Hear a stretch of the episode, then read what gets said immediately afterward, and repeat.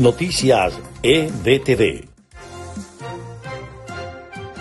Estas son las noticias más importantes de Venezuela, Estados Unidos y el mundo a esta hora. 18 cadáveres de migrantes venezolanos fueron hallados en una fosa común en la selva del Darién, de acuerdo con autoridades del Servicio Nacional de Fronteras de Panamá.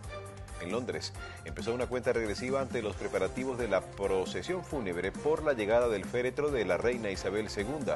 Las autoridades policiales advierten que reforzarán los anillos de seguridad.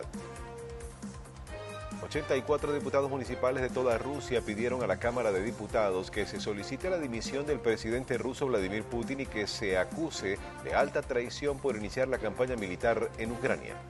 Un cohete Blue Origin sin tripulación se estrelló poco después del despegue el lunes en Texas, dijo la compañía espacial de Jeff Bezos y agregó que la cápsula pudo separarse del resto del lanzador. Estas fueron las noticias más importantes de Venezuela, Estados Unidos y el mundo a esta hora.